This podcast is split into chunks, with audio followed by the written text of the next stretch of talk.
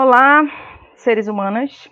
Estamos começando aqui mais um episódio do QGCast, o podcast da QG Feminista.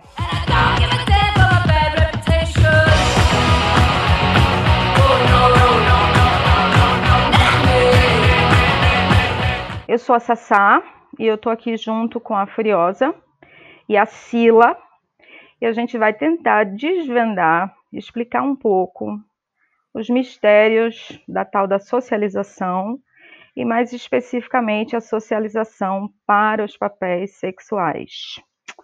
É, digam um oi aí, mulheres. Sila, Furiosa. Olá, pessoal. Aqui é a Furiosa. Aqui é a Sila. Oi, gente. Olha, vai ser fácil de saber os sotaques, porque tem uma pernambucana, tem uma paulista e tem uma carioca, gente. Então, é, é isso. A gente vai se acostumando com as vozes aos pouquinhos. Então, vamos começar, né, gente?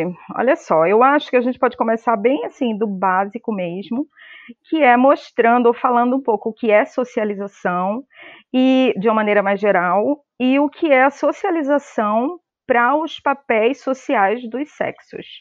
É, você quer falar um pouco sobre isso, Furiosa? Você quer começar? Pode ser, pode ser. Então, é, como como a gente está discutindo sobre o que é socialização, é importante dizer que socialização não é um conceito único, né? A gente fala de socialização no geral, é, que é basicamente assim o treinamento de pessoas para viver em sociedade. Né? Então, tipo, toda sociedade, toda civilização tem o seu processo de socialização, de você internalizar normas sociais.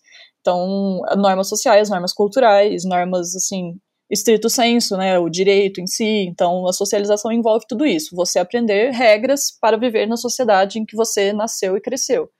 Mas a socialização que a gente está falando aqui, que a gente pretende falar hoje, é a socialização que homens e mulheres é, pelo, pela qual homens e mulheres passam para desempenhar os papéis so, os papéis sociais de sexo, dos sexos de cada um, para a manutenção da ordem patriarcal em que a gente vive, ordem patriarcal, capitalista, racista, né, mas mais especificamente a ordem patriarcal. Então, a socialização que a gente está falando hoje é sobre como que mulheres e homens são treinados para ser e desempenhar tarefas de mulheres e homens uma vez que a gente entende que socialização é nos tornar ser sociais e que a gente vive nessa sociedade bosta, patriarcal, capitalista, não tem muito que não tem muito que esperar de bom do tipo de do tipo de instrução e do tipo de ensinamento, do tipo de caldo cultural que a gente que a gente está imerso assim e é e a gente não pensa muito sobre isso, né?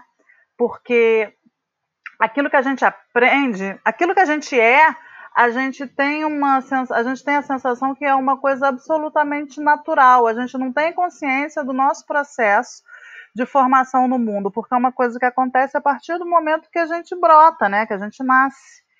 E, e desde muito cedo.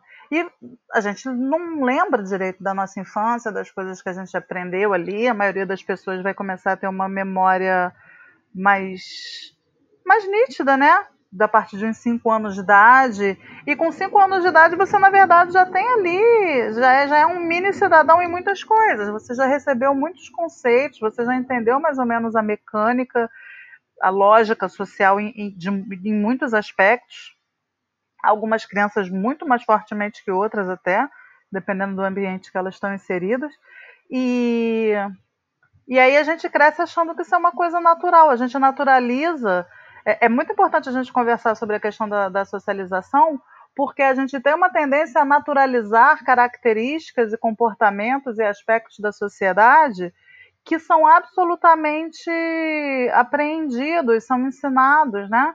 Então a gente naturaliza violência masculina, a gente naturaliza submissão feminina, a gente naturaliza que o papel da mulher, que a mulher tem dom de cozinhar, a mulher tem dom de maternar, a gente naturaliza uma série de, de comportamentos assim que são absolutamente ensinados por conta da maneira como a gente é socializado e que na verdade não é por aí, a gente é bem tábula rasa, né? Todo mundo nasce e a gente poderia virar qualquer coisa, mas a gente vira essa Bom, a gente vira isso aí que a gente está vendo. A Sila usou uma expressão que eu acho interessante, que é você se tornar, né? Então é importante a gente falar qual que é a importância do debate da socialização para a questão feminista, para os debates e para a teoria feminista.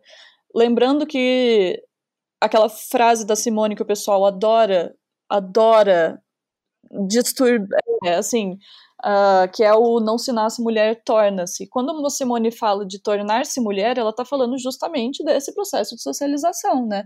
Que, tipo, o, o que a gente entende hoje por mulher não é sinônimo de, de fêmea, né? Não é sinônimo de fêmea da, da espécie humana. O mulher é justamente esse papel social que é imposto às fêmeas. Então, quando a Simone fala que uma pessoa torna-se mulher, significa que não é uma coisa natural e que ela aprende a ser mulher. Então, o, a, o que a gente tem de é, conceito de ser mulher hoje, como a Sila falou, sobre a submissão, a maternagem, é, a naturalização da o violência, cuidado. É, o cuidado. Então, tudo isso são, é, são coisas que a gente aprende, que são, não são naturais, né? Então, por exemplo, é, eu acho que a maternidade é um grande exemplo, né? Que a gente todo mundo fala que a mulher nasce maternal, que tipo, todo mundo é, todas as mulheres são maternais e meninas são maternais, por isso que meninas gostam de boneca.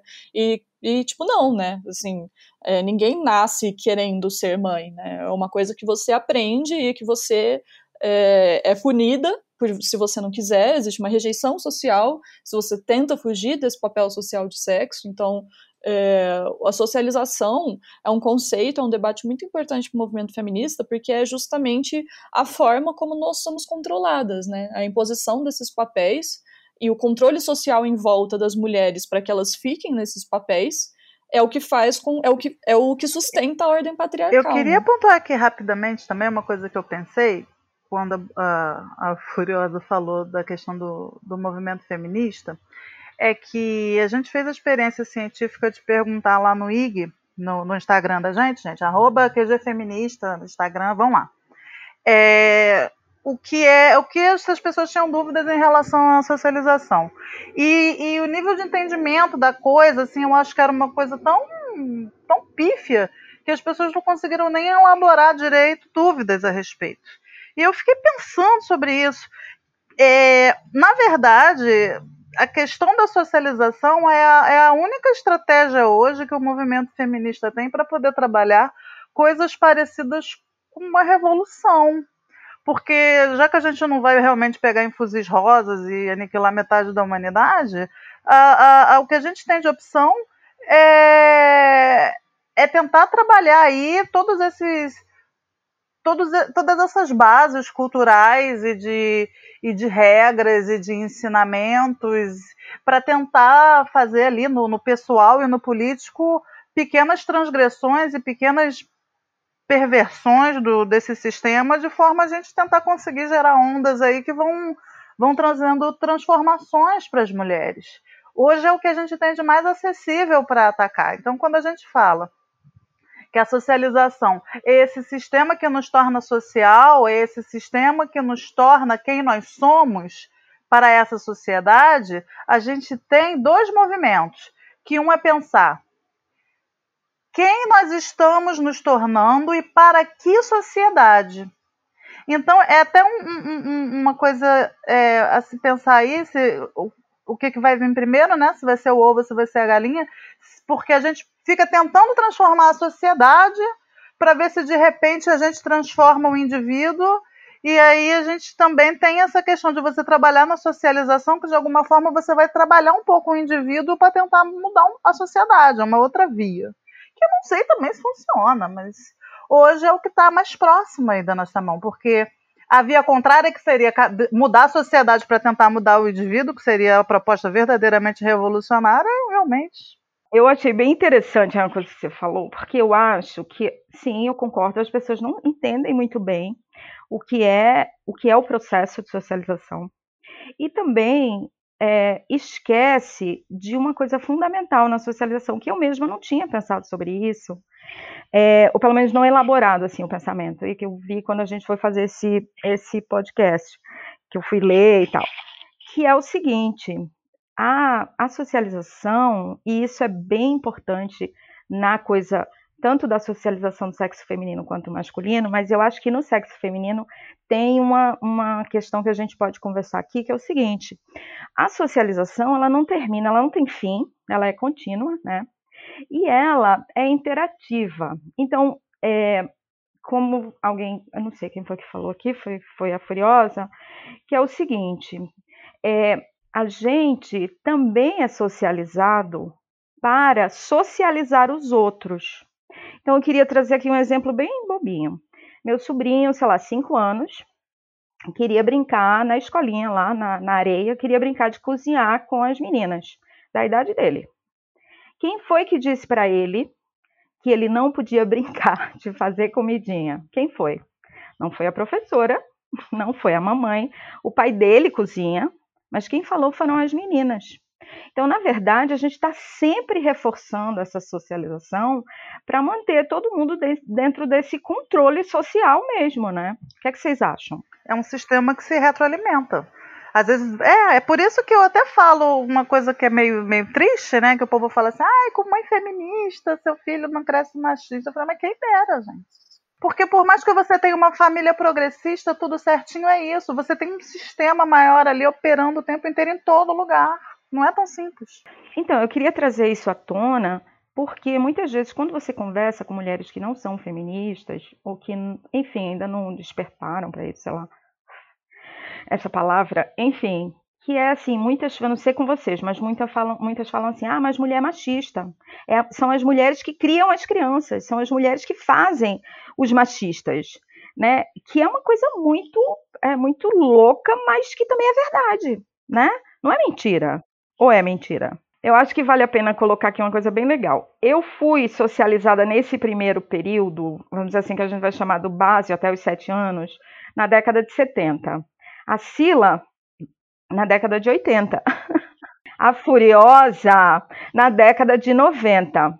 Então, acho que a gente também podia trazer aqui uma outra coisa, que é o seguinte: não... A questão geracional, né? Exatamente. Como, por exemplo, nos anos 70, gente, não tinha essa divisão que tem hoje, não.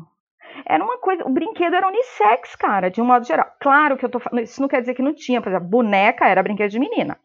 Isso é fato, né? Mas tanto que é muito curioso, porque quando chamam menino, não chamam de boneco, né? Não é uma boneca, é uma figura de ação. Eu sempre achei isso muito interessante. Enfim, mas na década de 70, você tinha lá aquele visual que se chamava de andrógeno, entendeu? Roupa era uma coisa assim, basicamente todas as cores. Acho que na década de 80 também. Aí começou a desandar isso num certo momento aí, que eu acho que também teve, foi fundamental para que isso se acirrasse, essa divisão, foi a questão da tecnologia médica, com a possibilidade do acesso fácil a saber o sexo da criança antes do nascimento. O que é que vocês acham? Fala aí da sua teoria, Sila. Eu acho que não é nada novo, inclusive deve ser uma teoria que eu inventei agora porque eu já li mil vezes e a coisa entrou no, no fundo da minha mente. E que é, é, é, Além da questão de ser backlash, eu acho que é, um, é a maneira como hoje a gente tem o um acirramento da questão dos estereótipos de, de papel sexual. papel sexual, né? Que a gente chama de estereótipos de gênero também. É, é uma resposta muito clara a alguns progressos que a gente obteve em relação a isso nos anos 70 e nos anos 80. Eu acho que é uma resposta à androginia. Sim. Porque quando você falou isso, a primeira coisa que eu lembrei foi do John Bon Jovi. Ah, sim. Que, ah, né, sim, ele, É, ele estrelava meus sonhos eróticos adolescentes. Eu achava aquele homem lindo, mas ele era uma Nossa Senhora. Eu, tô olhando, eu olho as, as fotos do Bon Jovi e eu penso assim, gente, o Bon Jovi hoje, ele com certeza, ele ia ser taxado como uma pessoa trans, uma pessoa não binária, uma pessoa sei lá o quê. Não binária, com e certeza. E toda a turma dele, aquele outro, aquele outro cara, o Axel Rose, e o pessoal do Slash, todas você olha para aquela galera assim, cara, hoje em dia eles seriam uma outra coisa. O, hoje em dia você vê as boy bands e você vê a maneira como homens e mulheres se vestem, de alguma forma me lembra muito anos 50. Até bigode está voltando, essa coisa ridícula, com todo respeito aos usuários. Ou nenhum, né? Me lembra muito. É, porque assim, é, é, você vê que, na verdade, você está tendo aí uma, uma, um, um, recrudescimento dessa coisa de homem se veste dessa maneira, mulher se veste dessa maneira. É quase como se fosse uma resposta a avanços que começaram a ser plantados lá nos anos 60 e 70, quando a galera começou a chutar o balde. Nos anos 80 a mídia cooptou e aí virou uma coisa pop. E aí eu acho que o pessoal fala assim: não, isso está ficando sério, não é só uma coisa de brincadeira de adolescente. Porque uma coisa é quando é moda adolescente, né? Outra coisa é quando a moda adolescente é... começa a realmente virar status quo. Imagina realmente uma sociedade em que as pessoas não ligam para a maneira como você se veste. Imagina uma sociedade em que todo mundo é realmente andrógeno. Que maravilha seria a tal sociedade sem gênero que a gente tanto almeja. Onde todo mundo se veste como quer. Em algum momento, a gente vislumbrou isso até de uma maneira bastante próxima, porque anos 80, claro que você. Assim, as mulheres sempre foram extremamente sexualizadas, tudo era extremamente problemático, não era maravilhoso. Mas você tinha ali essas nuances, que não eram nuances classificadas. E as crianças, nesse aspecto, tinham muito mais liberdade para crescer, para interagir com certas coisas. Ainda que é, você não tinha, mas, mas é, e, e é, é uma, uma coisa interessante também que eu pensei agora, mas aí você não tinha muita questão também sobre o que era coisa de menino e o que era coisa de menina, porque eu acho que isso era uma coisa muito mais introjetada do que é hoje em dia. Eu consegui me fazer entender? Sim. É, eu acho Calma aí, vamos organizar as ideias, que eu acho importante, que agora a gente misturou um pouco, a gente acabou entrando na questão de gênero, e eu acho que a gente precisa explicar para as pessoas que estão ouvindo como que a gente faz esse salto, qual é a relação entre socialização e gênero, por que, que a gente, no, no caso, né, a gente, nós feministas radicais materialistas, a gente tende a falar é, papéis sociais de sexo, né, como sinônimo do gênero. Então, assim, vamos, vamos explicar o que, que vocês acham, Sila, Sassá, o que, vocês acham? É, Qual é a relação entre gênero e socialização? É porque gênero ele é a grande, ele é o grande sistema, né? Assim, a gente enxerga gênero de uma maneira bem diferente do que do que é o senso comum, né? Assim, o gênero ele é o grande sistema que ele é como se fosse a grande bíblia do, do, do papel sexual. Você nasce, você nasce lá com a sua vagina e com o seu pênis, e a partir dali é como se você tivesse dois grandes manuais de instrução de comportamento, como aquele ser humano ali que tem um papel específico vai se comportar. Num sistema em que homens dominam mulheres, o piu-piu domina quem tem perereca. E, e esse compêndio aí é o que a gente chama de gênero, é um sistema de dominação e hierarquia através dos papéis sociais baseados no sexo. Então, assim, a gente percebe gênero como, como um sistema muito maior que não tem a ver com o indivíduo, mas que tem a ver com a maneira como as relações entre homens e mulheres se organizam. Não, é isso. Eu, você está certa, é isso mesmo. Quer dizer, o, a gente está é, dando uma ênfase na questão do papel social de sexo, porque esses papéis eles delimitam, eles falam sobre comportamentos, aparência, né, gostos, eu diria mesmo personalidade, que são adequados para o sexo feminino ou para o sexo masculino. Né? A, a socialização do sexo feminino é para o cuidado, né, ou para a subordinação, é uma socialização que coloca sempre a opinião e os sentimentos dos outros em primeiro lugar, enquanto que a socialização do sexo masculino é uma socialização para dominação. Não é isso, Furiosa? A gente estava falando sobre isso, né? Eu achei interessante que você mencionou nesse ponto de que. Você entrou nesse ponto de que não. A socialização não é só para as coisas que você vai desempenhar, né? Então não é só como você se relaciona com as outras pessoas. Então, tipo, de você para fora, do eu para fora, né? Não é uma coisa que se manifesta só nas coisas que você faz e como você se relaciona com as pessoas. É uma coisa que se manifesta em como você se relaciona com você mesma, né? Então, a socialização feminina, ela Sim, a socialização feminina transforma você em sua própria carcereira. Você, por isso que é um, um sistema tão brilhante, né? Porque você não precisa de terceiros para efetuar esse controle social sobre você, sobre o que você pensa, sobre como você age. Você aprende a se controlar. Então você aprende a sentir vergonha e a sentir medo de, por exemplo, se expor, de levantar a voz, de é, de defender o seu ponto de vista. Você mesmo aprende que isso não é coisa de mulheres, não é como uma menina deve se comportar. E é por isso que uma das teóricas que a gente gosta muito, que é a Shulamit Firestone, no livro A Dialética do Sexo, ela fala que a primeira revolução, a primeira e a mais longa, mais difícil, é a revolução interna. Não adianta muito a gente mudar a forma como a gente se relaciona com os outros, com as outras, se a gente não consegue destruir, abolir os, é, os caminhos e as consequências da socialização na forma como você lida com você mesmo. Então, na forma como você lida com o seu corpo, com as suas ambições, com os seus sonhos. A gente precisa. Esse, o feminismo ele é um movimento que é um movimento político de emancipação da mulher enquanto classe, mas é, ele não ignora o indivíduo, ele não ignora a mulher sozinha, né, enquanto, enquanto indivíduo, enquanto sujeito. Então, por isso que o feminismo ele é, uma, ele é um movimento que é tão dolorido, é tão difícil, é, faz você sentir tanta raiva, porque você percebe que você é ensinada a se boicotar, a se auto-boicotar.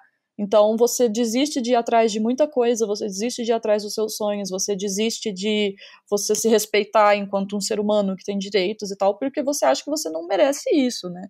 Então é, eu acho isso muito interessante. Também tem um, um, texto da Juliet Mitchell que eu acho muito, muito, muito bacana, que chama Mulheres, a Revolução Mais Longa, que trata justamente disso. Ela fala da socialização e ela fala sobre como o caminho para a emancipação da mulher tem que precisa, precisa de modificação e de, é, de precisa ter atuação nas várias esferas, nas várias esferas de, nas várias estruturas que nos oprimem, né? Então ela menciona a esfera de produção, a esfera de reprodução, a própria socialização e a sexualidade, que se não houver uma se não houver uma transformação absoluta em todas essas estruturas, não tem como a gente se libertar completamente, né? Então, por exemplo, não é uma questão só de abolição de classe, né? Porque a gente é socializada, a, a, nossa socialização, ela tem tentáculos em todas as esferas, em todas as áreas da nossa vida, inclusive na, na vida pessoal. Eu, eu acho muito interessante a gente destacar isso. Eu queria pegar. É, eu queria pegar esse gancho para tentar responder aquela pergunta que você fez sobre quando dizem que ah, é a mãe que, que, que cria, não sei o que, o machismo nos filhos e tal. É, a, a socializa, o gênero e a, a, a socialização ele é um sistema extremamente complexo para a gente conseguir apontar o que é determinante na, na socialização de uma criança na real. Porque assim, é, é lógico que os pais eles têm uma influência preponderante, né? Os analistas que estão enriquecendo que os digam. Né? A mãe é a primeira pessoa que a gente leva para o divã e é a última que a gente consegue tirar de lá. Porque a relação da mãe, da mulher com, com seus filhos em geral, é uma coisa muito complexa, porque toda mulher ela é educada para ser capataz do patriarcado, né? Ela é aquela pessoa que ali, dentre as suas funções, ela é socializada para ser guardiã ali, né, para ser carcereira de si mesma e também para ser carcereira dos outros. Ela é a, ela é a que tem a, a ética do cuidado, nessa disciplina do cuidar que a mulher recebe, que ela aprende que ela tem que cuidar de tudo e de todos, esse cuidar não é só o cuidado relativo ao bem-estar, mas é cuidar também do status quo. E isso é uma coisa muito complicada. Não à toa, quando a gente tem as grandes crises geracionais aí, brigas de mãe com filho, em relação a, a, a, a tabus geracionais e tal, é, a gente está tendo justamente, na maioria das vezes, um choque desses valores aí, que são valores mais reacionários do sistema, com valores mais arejados, e é a mãe que está ali tentando manter aquilo ali no, no, no trilho. Por isso as relações entre mães e filhas são tão complexas, né? Porque a São, mãe, e doloridíssimas. sim, a mãe ela recebeu uma socialização, ela foi é, teve suas asas cortadas, ela teve que abrir mão de um monte de coisa, de vários sonhos da própria vida dela, muitas vezes, para ser mãe, muitas vezes, né? E ela tem que fazer com a filha dela tudo que fizeram com ela. É né? a mesma coisa. É. Na maioria das vezes, inconscientemente, inconsciente da própria dor. Na maioria das vezes, convencida de que é aquilo mesmo, porque aquilo é a função da mulher. Relação mãe e filha dá uns quatro podcasts. Dá e, mesmo. E uns, e uns, e uns lenços, assim, para todo mundo chorar e tal. Porque toda relação mãe e filha tem um grau de complexidade e dor, por melhor que seja, por mais maravilhosa que seja a mãe. Claro, Nenhuma claro. relação ela é isenta de muitas dores, porque, como bem pontuou a Furiosa, a- você, como mãe, em relação principalmente à tua filha, você é responsável por né, ser aquela que, que corta as asas. é. E aí é, me veio aqui até a memória uma, uma imagem muito dolorida, como, por exemplo, é, você tem aí na- em culturas africanas que tem a mutilação genital, são as mulheres, as avós, as mães que seguram as meninas para outra mulher ir lá e fazer a, a, a clitorictomia, não vou conseguir dizer esse nome, fazer a mutilação, cortar fora o clitóris, enfim. Então é isso, é uma tradição de, de, de, de, dor, de, de complicado. É, e eu, estava dizendo isso, Hum. peraí, deixa eu só, Ah, só tranquilo. completar rapidinho. E eu falei isso para dizer que já não me lembro, pode falar. Agora Ai, gente. Desculpa, Sila. Não, não foi você não, já estava fugindo da minha cabeça já, mas daqui a pouco volto. En- Então, então, eu acho que talvez fosse um momento da gente tentar dar alguns exemplos práticos de como ocorre a socialização. Porque é, eu, eu tinha colocado, não sei se eu coloquei aqui para vocês, ou lá quando a gente discutiu na pré-produção, que é o seguinte: é, não tem como você separar a socialização masculina da feminina, vocês concordam? Eles, elas existem numa, num- numa dinâmica interdependente, sempre são os papéis do sexo masculino e do sexo feminino. Mas aí, o que eu queria trazer aqui para gente é que realmente essa socialização da primeira infância, que tem a Sila aqui que é mãe, acho que também pode confirmar isso, é, a criança ela, ela vai aprender e ela vai aprender de uma maneira muito dependente, né? Porque é, quando você fica um pouquinho mais velho, vai entrando ali na, na, na adolescência, você passa a questionar as coisas para fora do que você está aprendendo dentro do, do ambiente familiar. Mas dentro da família é onde se faz aquela que fica na base, né? Aquela que fica no, no, no core mesmo, assim, quase que no, no, no entendimento cognitivo mesmo das coisas, né? Então, eu, o que eu queria, na verdade, trazer aqui era que a gente trazer alguns exemplos práticos de como ocorre. Então, por exemplo, ah, o sexo é o sexo feminino, são as pessoas do sexo feminino, os seres humanos do sexo feminino, é nos corpos femininos que, que ocorrem a modificação para que fique bastante claro ali desde, desde o comecinho, e aí eu estou falando especificamente da cultura brasileira, que é onde a gente está, que é furar a orelhinha da menina. E ali vai ser a primeira marca para as pessoas estranhas, né? Quem vai interagir com esse bebê já saber, vou interagir como se fosse uma menina, vou interagir como se fosse um menino, né?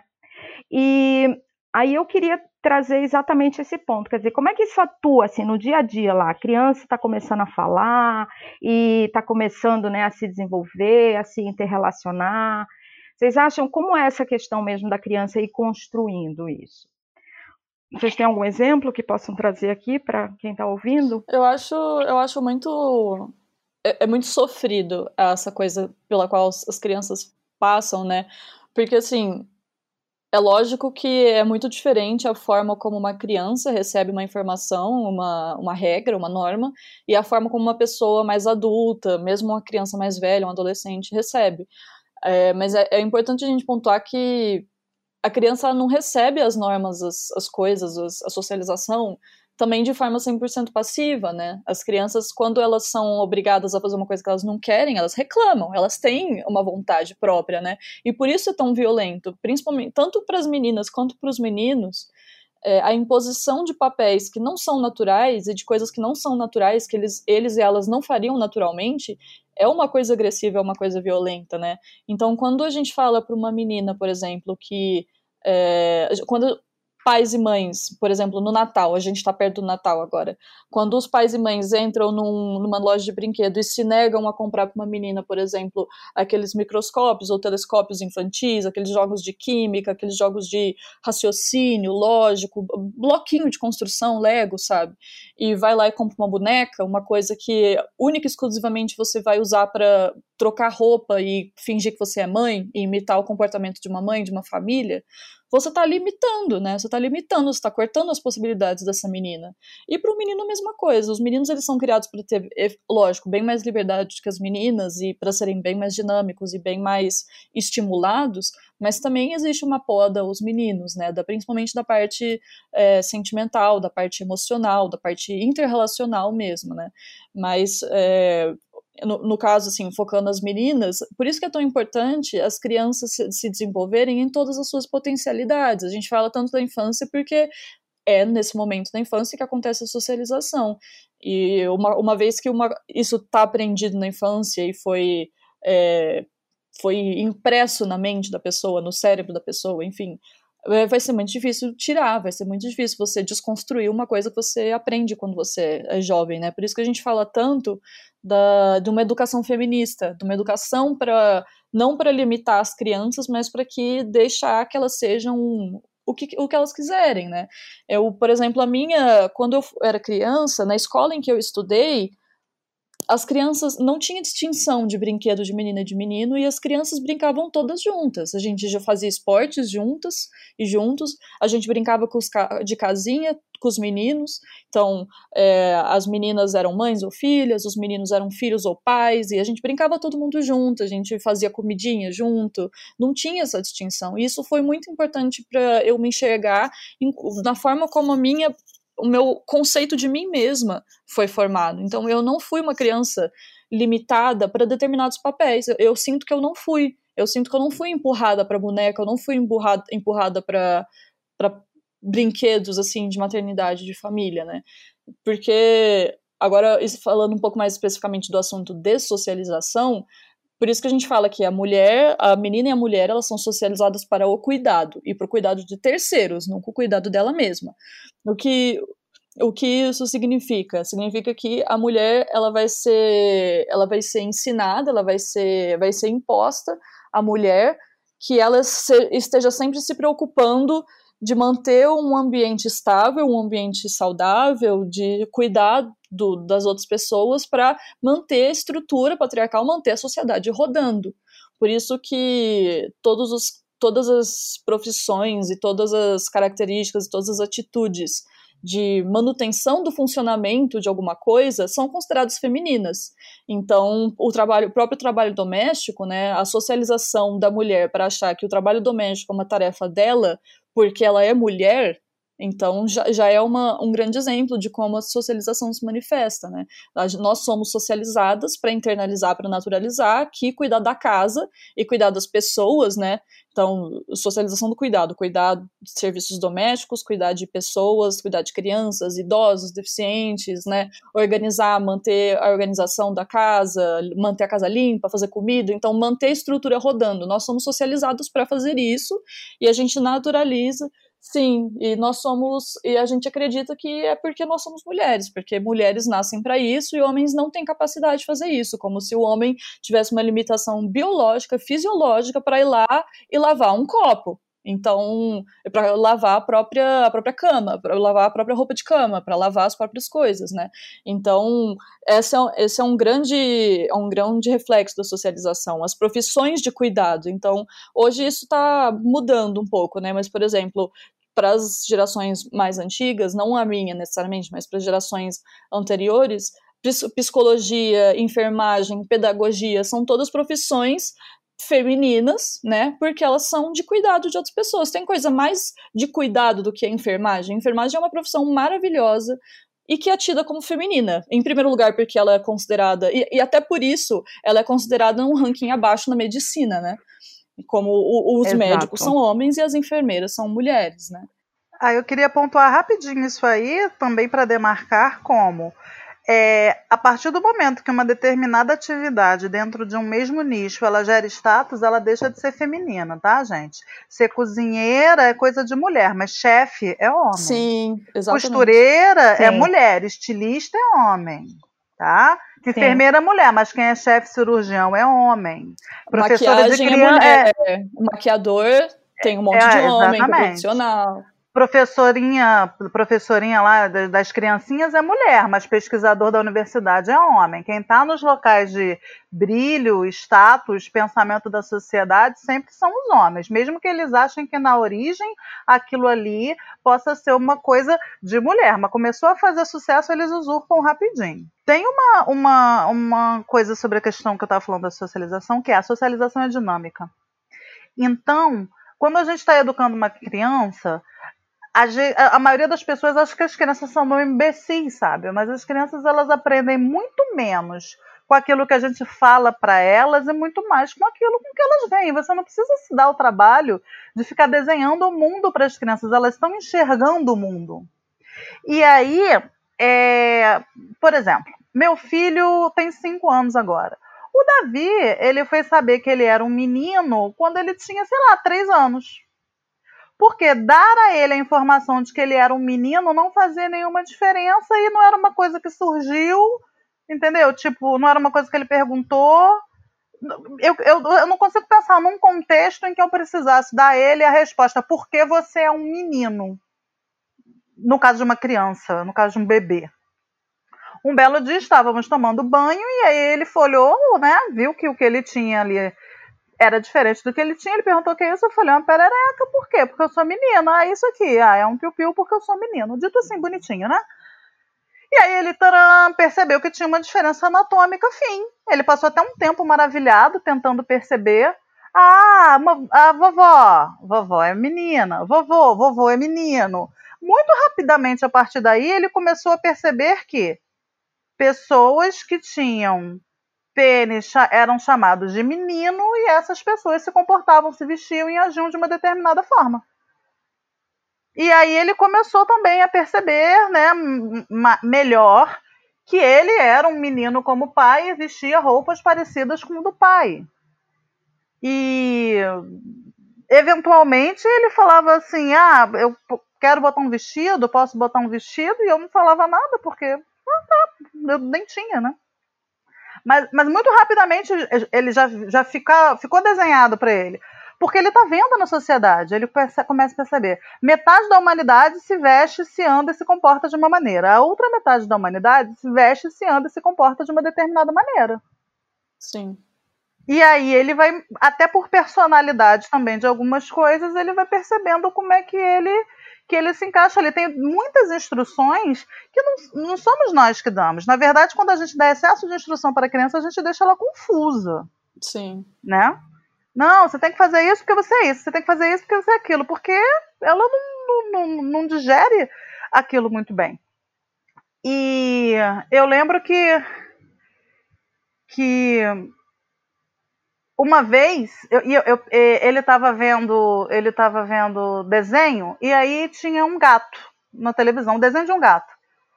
E aí ele falou, ou melhor, era uma gatinha. Por que, que era uma gatinha? Porque tinha batom e tinha cílios compridos, mas tinha o desenho do gato e o desenho da gata. A única diferença entre os dois é que um tinha cílios compridos e batom e o outro não tinha.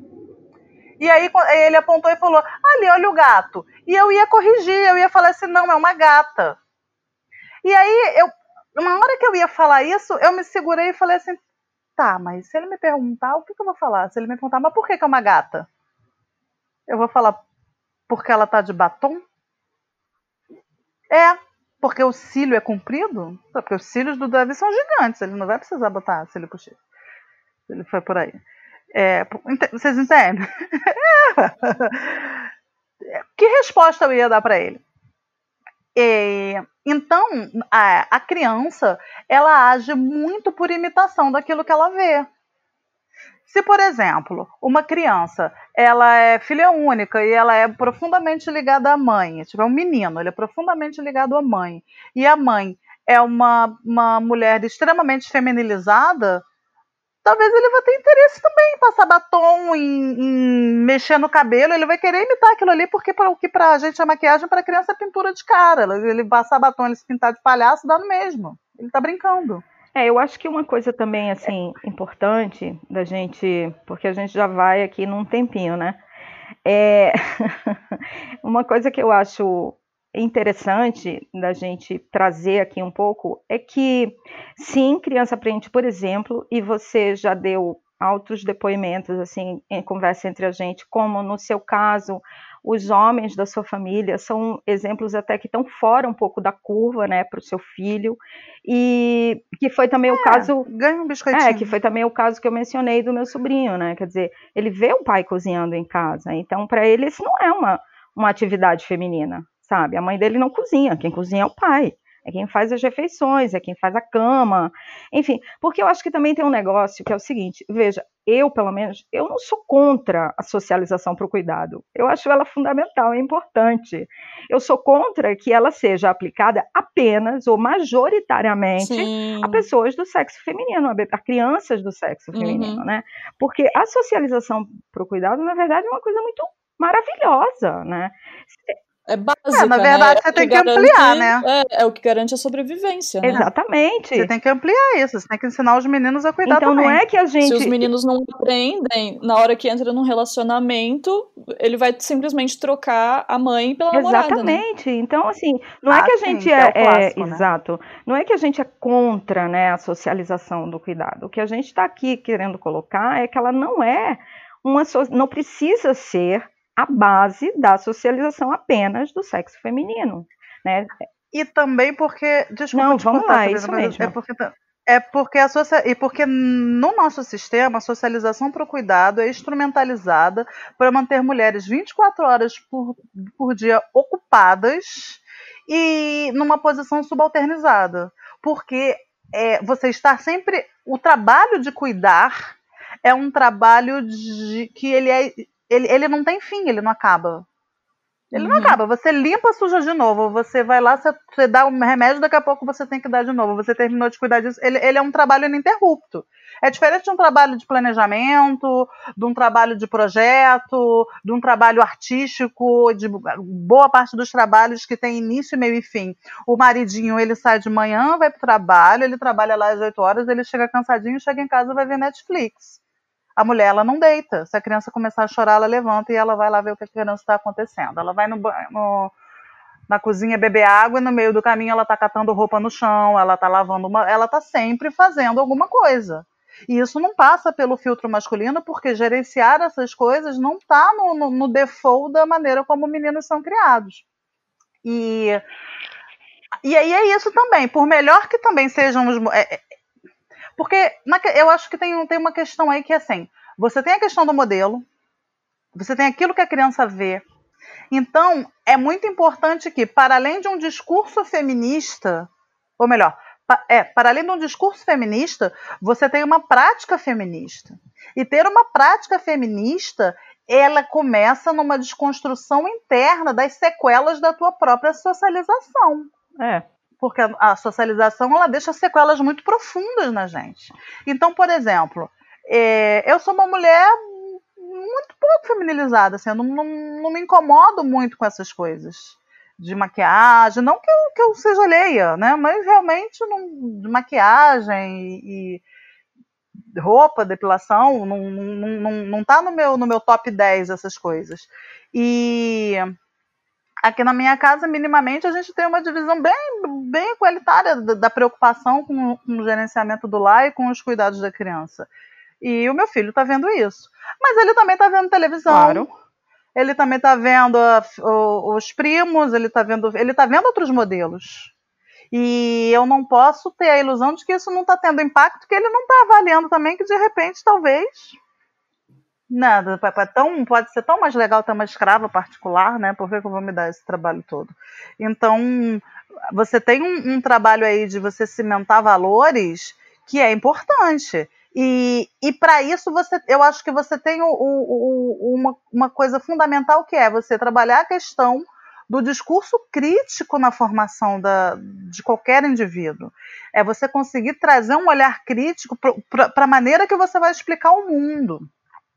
Porque, olha, verdade seja dita, a maioria das famílias elas não têm essa preocupação, esse cuidado, esse entendimento, esse tempo mesmo para você estar tá explicando o mundo para a criança. Você geralmente consegue manter a criança viva. Vou dar banho, vou levar para a escola, vou dar comida, vou trocar de roupa, vou botar para dormir, vou brincar um pouquinho, porque você tem, né? Tem a vida passando rodo, você tem que trabalhar, você tem que conseguir dinheiro, você tem que pagar contas, aí a criança passa o dia inteiro na creche, ou então passa o dia inteiro com algum outro cuidador, ou mesmo que passe com você, você passa o dia inteiro tentando gerar dinheiro, e você não tem tanto tempo assim tendo uma troca atenciosa ali para gerar determinadas questões ali na criança que, que fazem diferença, né? Aquela conversa que faz a diferença, aquele apontamento crítico que faz a diferença. Dele falar assim: "Ah, por que que, por que que fulano tá tá, meu amiguinho da escola disse que a menina passa passa passa batom e o menino não passa batom. Por quê? Ah, meu filho, porque a gente vive num mundo em que, infelizmente, algumas pessoas acham errado que meninos passem batom. Porque não adianta você falar, não, você pode passar, sim, passa. Não é isso, ela tá, tá mentindo pra criança. Se ela pegar aí lá, se meu filho chegar e passar batom e sair por aí, ele vai ser ostracizado ele vai lidar com coisas que ele não vai entender. Exatamente, porque a socialização não é feita só pelos pais, né? Como a gente estava falando aqui. É, exato, tem que eu acho impressionante, assim, como os pais. Eu vou passar para você, Furiosa, que você está aí com a mãozinha levantada há um uhum. tempinho. Mas uma coisa que me impressiona bastante é como os pais ficam assim muito surpresos quando uma criança que está aprendendo a falar, ela repete uma palavra, né? Então os pais acham aquilo incrível, maravilhoso. Olha, ela aprendeu agora, ela está repetindo a palavra. Agora, quando a menina escolhe a roupa rosa, ou quando a menina escolhe a boneca, aí ela não aprendeu isso. Não, foi uma mágica, ela já nasceu desse jeito, né? Então tem também essa, é como se fosse uma certa dissonância, né, entre as duas coisas. Vocês não acham? Fala aí, Furiosa, você está aí querendo falar um tempinho. É, é que assim, para não ficar muito, porque assim é um tema muito muito extenso, né? A gente pode falar das nossas vidas inteiras é. aqui, mas é, para tentar agregar um pouco de coisa nova, assim, a discussão que a gente está tendo, é importante a gente pontuar que de forma geral, as mulheres são socializadas para o cuidado e os homens são socializados para a violência, mas que existem diferenças entre a forma como por exemplo, mulheres negras, mulheres brancas são socializadas, né? Ou dependendo assim do, do background, assim, do contexto cultural, étnico, né? Isso faz diferença, faz diferença de acordo com a geração também. E também é muito importante a gente pontuar que nós somos socializadas, faz parte da socialização feminina ser, nós sermos socializados para sermos heterossexuais. Então, pra gente, o que a gente chama de heterossexualidade compulsória, né? Isso faz parte.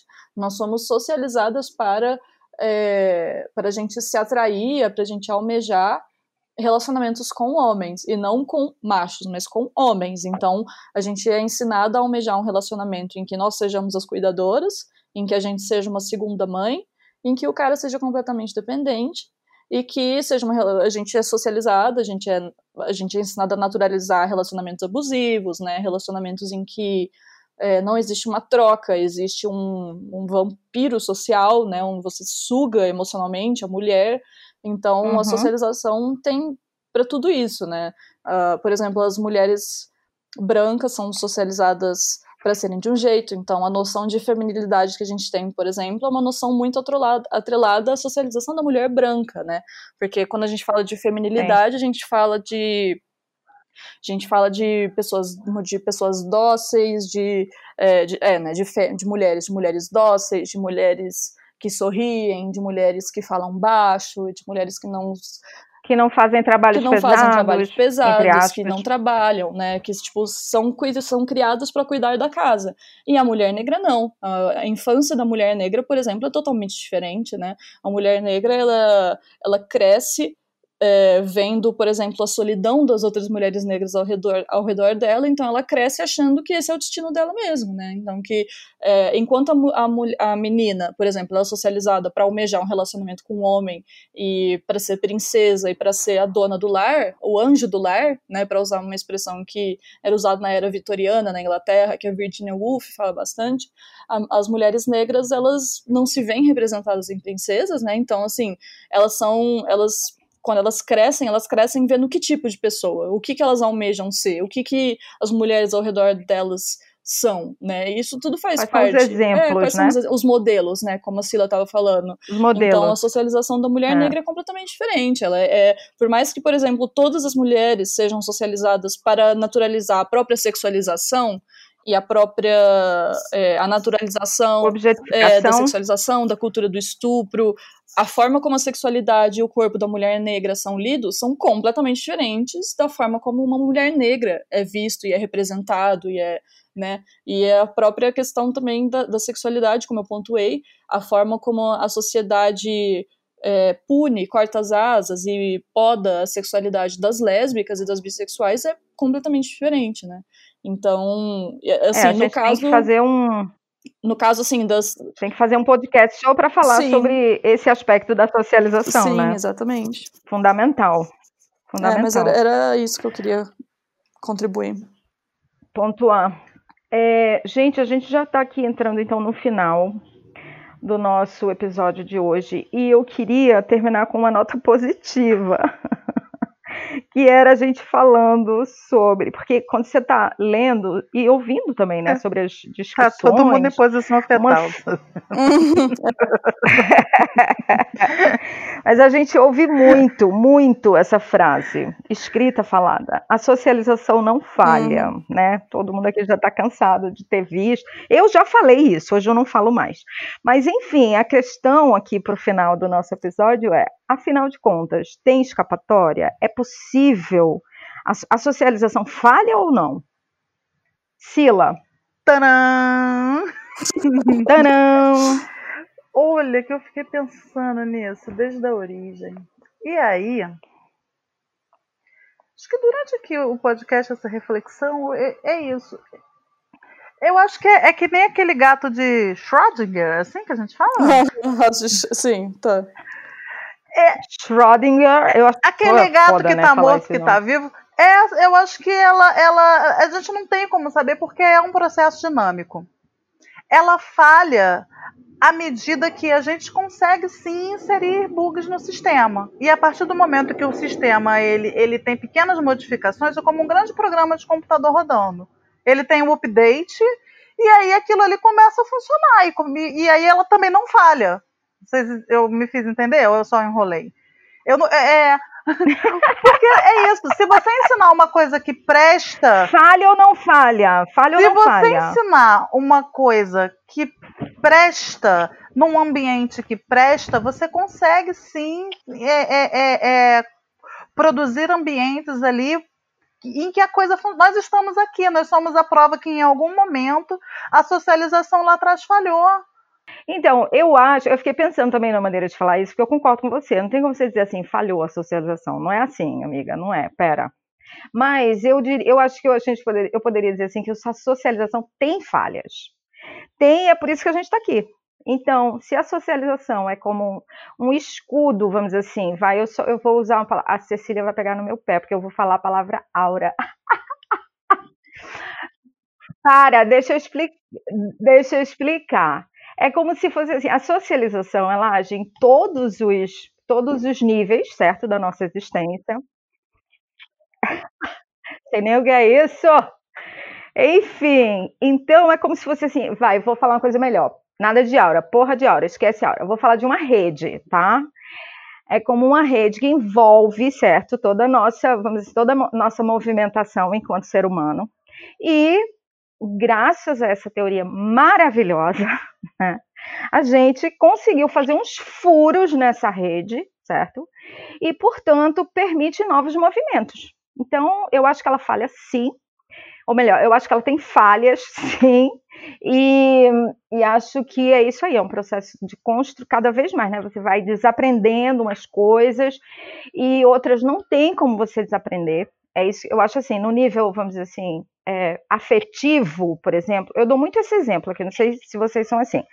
Por exemplo, é como se já tivesse impresso na minha mente, tá? A ferro e fogo, que pernas depiladas e, e, hidratadas são mais bonitas que pernas cabeludas. Então, isso está impresso assim na minha mente. Isso quer dizer que eu vou repetir isso? Eu repeti muito, mas eu decidi ativamente não repetir mais isso, né? Eu não vou repetir mais isso. Nem, eu não consegui mudar minha mente, mas eu consegui mudar o meu comportamento e isso vai fazendo uma mudança na mente. Então, é, eu vou. A gente pode encerrar? Então vamos lá. Então vamos lá, gente. Foi massa a conversa e até a próxima, né? tchau, tchau, gente. Beijo.